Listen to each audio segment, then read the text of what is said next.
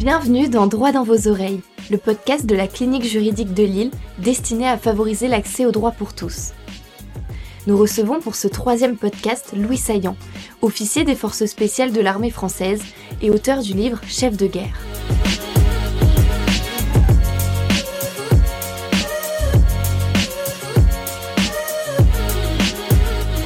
Euh, du coup, on, va revenir maintenant sur, euh, euh, deux, trois moments marquants de, votre vie et, notamment dans, votre livre Chef, de guerre. Vous revenez dès les premières pages et, là aussi, on est pris tout de suite euh, sur l'enterrement de Cédric de Pierrepont et, et Alain Bertoncello euh, qui ont été euh, tués dans l'opération dans la nuit du, 9 au, 10 mai 2019 dans le nord du Burkina pour libérer deux otages français qui avaient été enlevés au, au Bénin. pourquoi avoir commencé votre livre sur ce moment qui finalement est le plus douloureux pour un militaire? Je pense que la mort est un sujet intéressant intéressant et fondamental. Ça recentre un peu le débat. On est dans un métier où la mort est une éventualité, est vraiment une option. Donc je trouvais ça intéressant de, de, mettre ça en avant et d'autre part, euh, bien sûr, de rendre hommage à mes deux camarades pour leur action qui est assez glorieuse, je trouve. Même très glorieuse. Parce que nous, en tant que citoyen entre guillemets de, cette vie euh, de cette vie civile quand, quand, quand l'on apprend euh, un, militaire qui est tué forcément on ressent une émotion forcément on ressent quelque chose.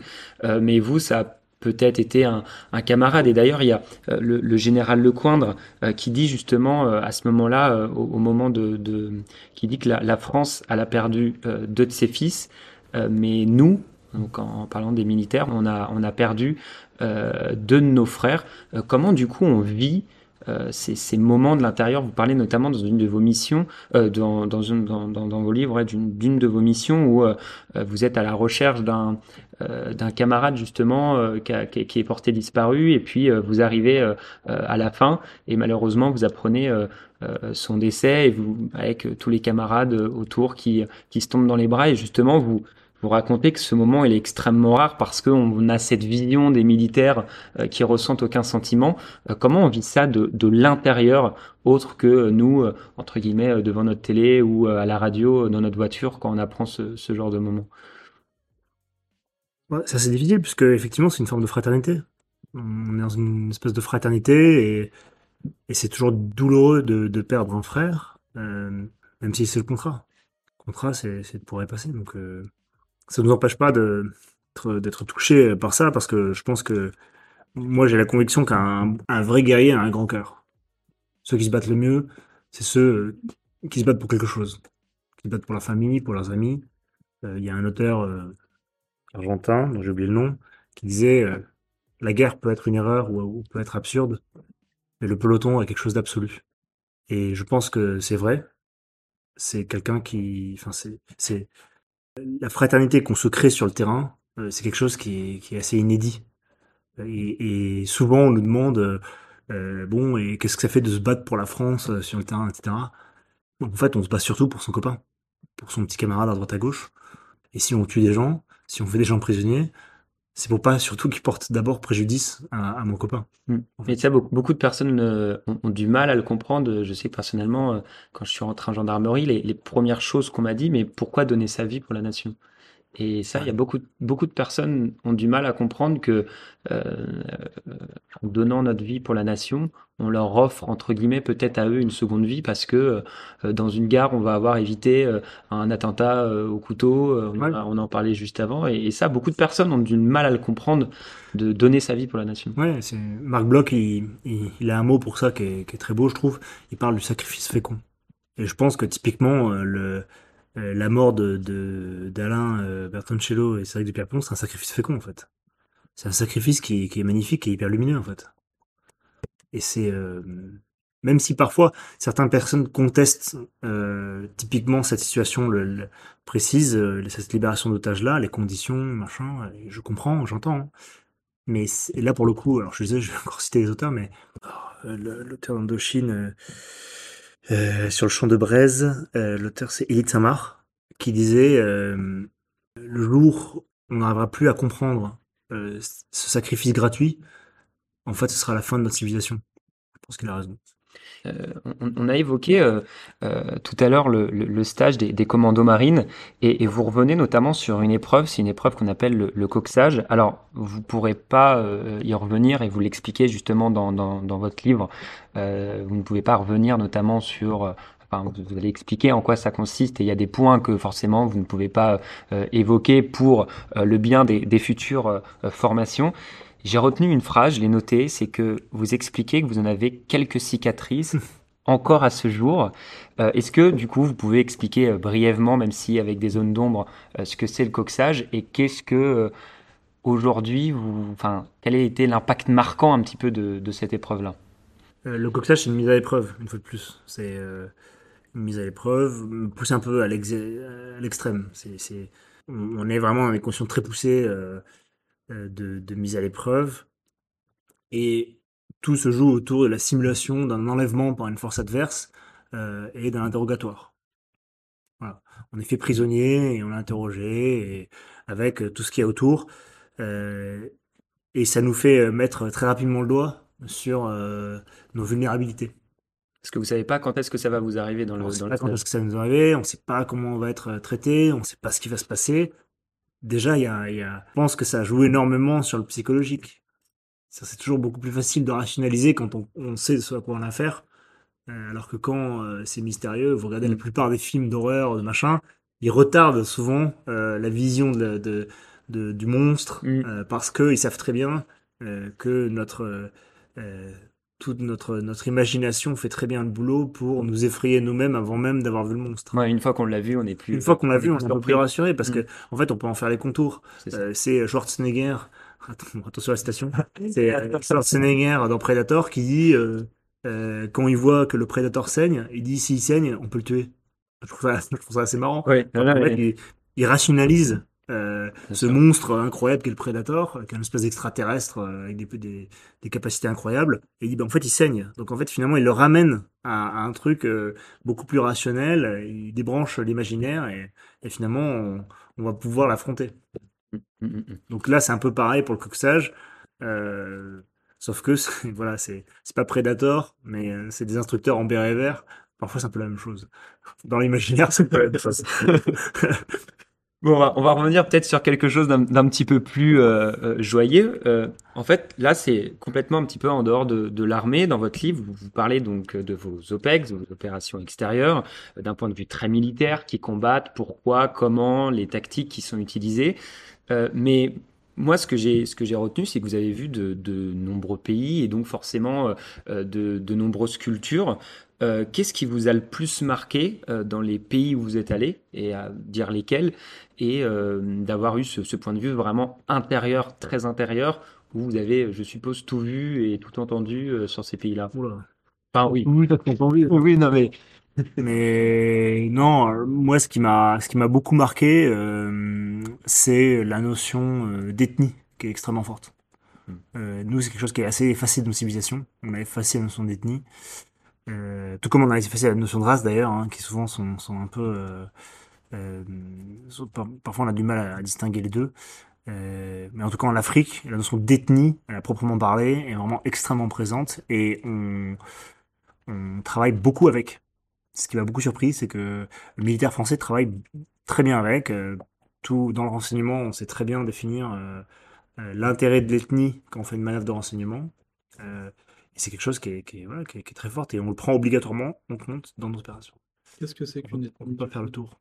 Et eh ben c'est très difficile à définir. C'est euh, il y a un mélange de groupes culturels, euh, groupes euh, familial, euh, parce que du coup il y a le phénomène on est tous cousins, ça c'est mon cousin, ça c'est mon oncle, machin. Bon en fait il n'y a pas forcément de, de, lien direct, mais bon il y a une arborescence euh, qui nous amène à quand on la remonte, on se rend compte qu'ils ont quand même tous des, liens familiaux euh, et euh, des traditions communes et une spiritualité commune. Euh, donc, euh, donc voilà, c'est un ensemble. Et l'Afrique est une myriade, et le Moyen-Orient, c'est pareil, c'est une myriade d'ethnies euh, et qui parfois ont parmi ces caractères des, caractères en commun. Donc, par exemple, deux, deux ethnies qui ont la même spiritualité, la même religion, et pourtant elles ne peuvent pas se voir en peinture.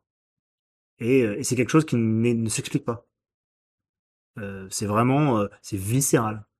C'est euh, voilà, euh, quand euh, un Bambara voit euh, euh, un Dogon, ils ne se supportent pas. Ils ne savent pas pourquoi. On peut pas rationaliser. On peut leur dire non, mais travailler ensemble, les gars. Non, non, non, non, c'est un, un Dogon. Je parle pas de Dogon. Moi, les Dogons, c'est on, ne peut pas. Et donc, euh, nous, on, joue avec ça. C'est-à-dire que, euh, enfin, on joue, on, travaille avec ça. C'est-à-dire qu'on on, on sait que, par exemple, on va pouvoir euh, avoir comme allié telle ethnie, et que si on s'allie avec telle ethnie, ben, on va pas pouvoir euh, travailler avec telle ethnie qui est une ethnie amie, et que c'est très bien qu'on va travailler avec eux. Donc, euh, voilà, ça crée des, des dissensions, mais ça crée aussi des, des, des jonctions, puisque, voilà, si on, vous avez euh, un adversaire djihadiste, mais qui est aussi l'ennemi de telle ethnie, l'ennemi euh, de mon ennemi est mon ami. Exactement. Donc vous allez devenir l'ami de cette ethnie et vous allez pouvoir vous appuyer sur eux pour affronter ces djihadistes. C'est les, les renseignements qui vous apportent ces informations. Les- Alors ça, c'est tout le travail du renseignement. Il faut savoir que le, le renseignement, c'est une mère de la guerre, comme on dit, mais c'est une réalité sur le terrain. Mhm. C'est qu'en fait, les, les unités de renseignement, c'est elles qui mènent la danse. D'ailleurs, ils appellent euh, tous les, les forces spéciales, les, militaires, etc., qui, qui sont sur le terrain, ils appellent ça les effecteurs. Donc, un terme un peu euh, technique, et vraiment pour dire, bon, voilà, moi, je mène une opération renseignement, euh, je veux euh, savoir où est, où loge euh, tel chef djihadiste, donc je vais, je vais, je vais, j'ai tout un réseau de sources, euh, de, systèmes de, techniques qui vont me permettre d'avoir plein de renseignements différents que je vais recouper. Le, principe du, du, renseignement, c'est le recoupement de l'information. C'est ce qu'on fait tous les jours, sans le savoir, en fait. Mm. Dans notre environnement, on voit un tweet arriver, euh, on voit que c'est une capture d'écran, on dit ok, euh, bon, bah, c'est une capture d'écran, mais d'où vient la capture d'écran, en fait? Qu'est-ce qui, qu'est-ce crédibilise euh, cette capture d'écran? Donc on va avoir un tweet, on va essayer de chercher le tweet originel. Et donc là, on aura la capture d'écran, on aura le tweet originel. C'est pas un croisant parce que c'est une, photo. Par contre, on aura un autre tweet qui dira la même chose que le premier. Ah bah là, ok. Est-ce que les, tweets- est-ce que les deux se connaissent? Non, ils se connaissent pas. Ça peut commencer à être crédible.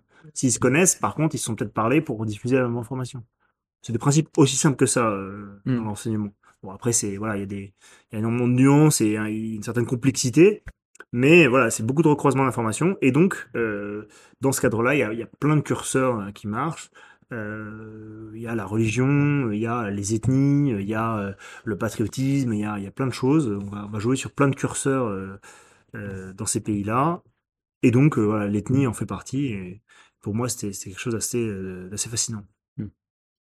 Est-ce que vous, vous accepteriez euh, de nous euh, plonger, entre guillemets, dans un récit euh, d'une de vos missions, alors que ce soit une mission qui soit évoquée dans le livre ou, qui ne le soit pas, en nous faisant, entre guillemets, partir de la base militaire jusqu'à votre, jusqu'à votre retour? A une mission qui était, qui était marrante. On, devait partir de manière discrète, on va dire. Donc on était équipé de manière discrète dans des véhicules, dans une ville, euh, dans une ville euh, africaine. Et euh, donc on est parti de la base sans, appui. C'est-à-dire que c'était en plein jour, voilà, on, on s'est déguisé en quelque sorte, et on est parti en véhicule. Et notre mission, c'était de nous approcher le plus possible d'une maison pour euh, prendre des renseignements euh, sur la maison tout en restant dans le véhicule. Sachant qu'on avait un environnement qui était semi-neutre, voire hostile. Mm. Et, euh, et donc, bon, c'est, on faisait du renseignement technique. Donc euh, voilà, bon, je vais pas aller dans le détail, mais, mais euh, on n'avait pas besoin de sortir des véhicules pour prendre notre renseignement. Donc il fallait juste, j'avais un itinéraire, et en fait, je devais faire une boucle, une grande boucle. On était deux véhicules, on devait faire une grande boucle autour du, du bâtiment qui hébergeait notre, notre cible. Et, euh, puis en discutant avec les techniciens, euh, on s'est dit, bon, la grande boucle, c'est, très sécurisé, mais en termes techniques, on n'aura pas beaucoup d'informations. Donc on a commencé à rouler dans les rues, on, estimait le truc. Moi, j'ai l'impression que ça se passait plutôt bien, les gens n'étaient pas trop hostiles.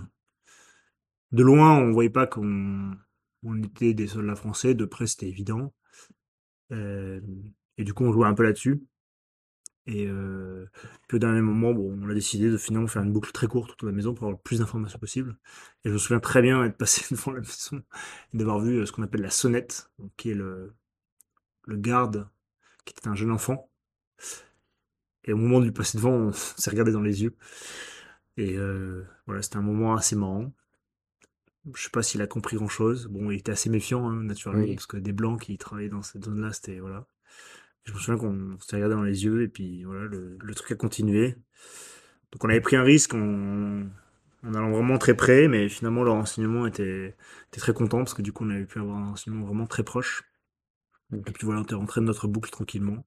Puis on avait rejoint euh, les, les- les véhicules blindés qui nous attendaient euh, en cas de coup dur, euh, qui étaient garés, moteur tournant et qui nous attendaient.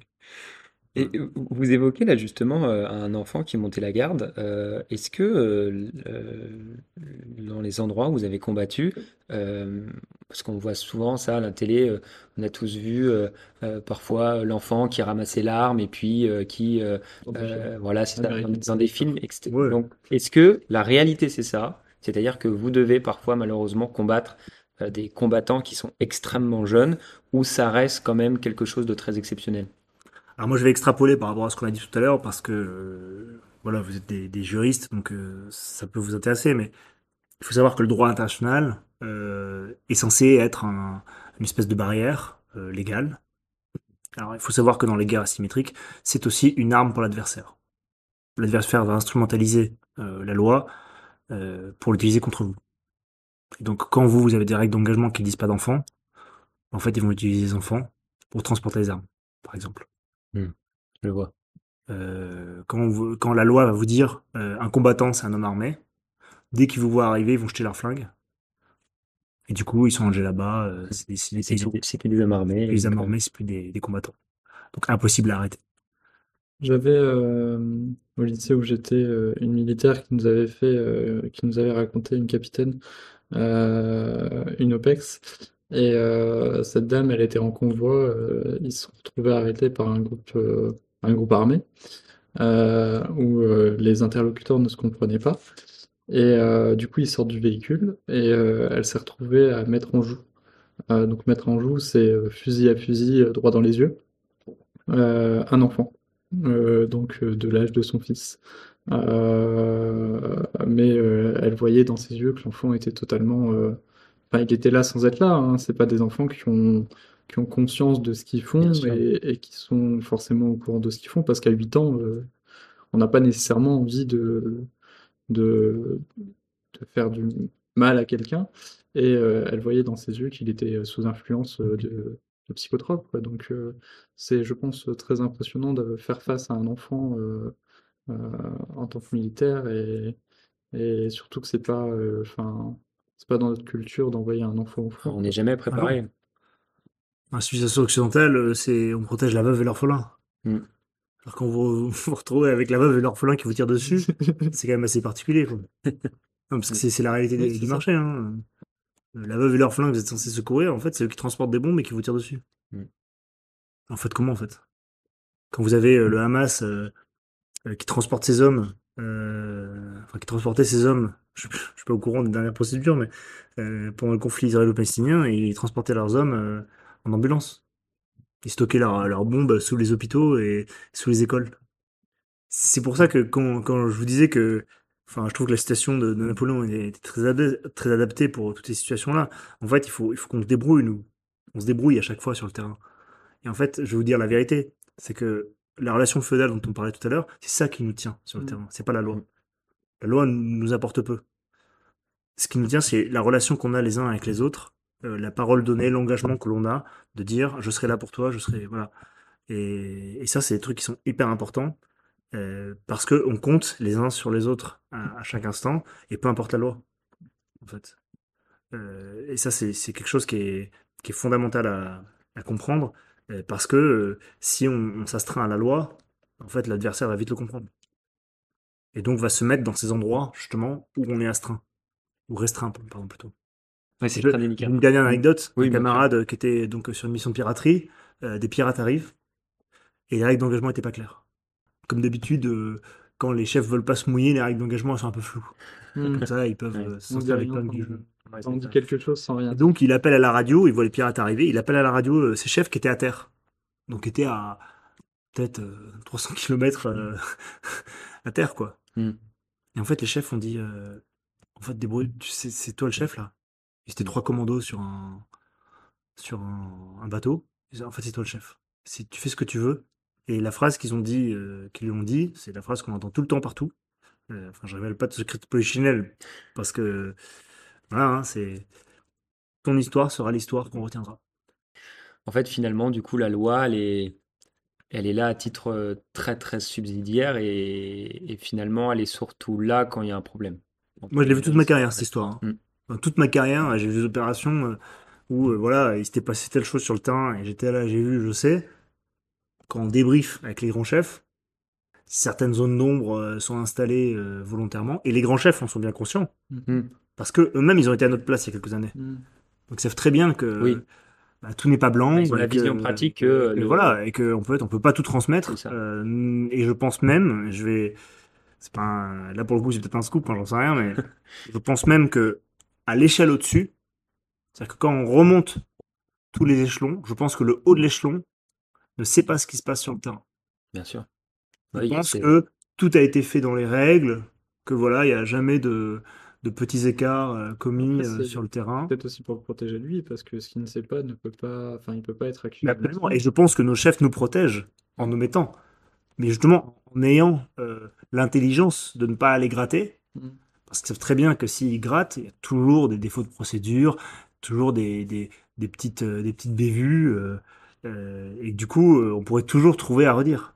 Mais ils se contentent et ils font confiance, ils disent voilà, Le résultat est là. le résultat est là, la mission a été bien faite, on a ce qu'on voulait, euh, ou pas.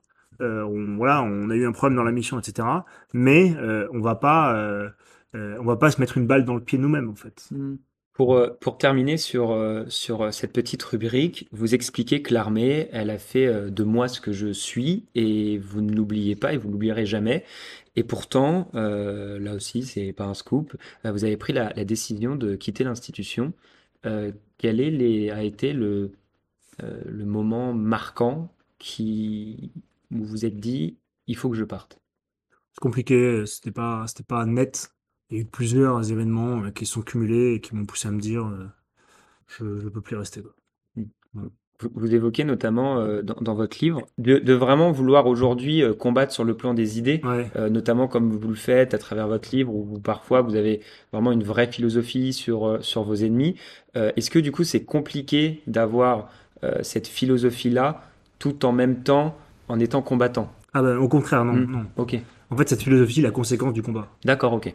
En fait, le vrai combat, pour moi, entraîne inévitablement à accepter les réalités telles qu'elles sont et, euh, et à ne pas faire de compromis. En fait. Donc, C'est ça qui me pousse à mes réflexions, en tout cas.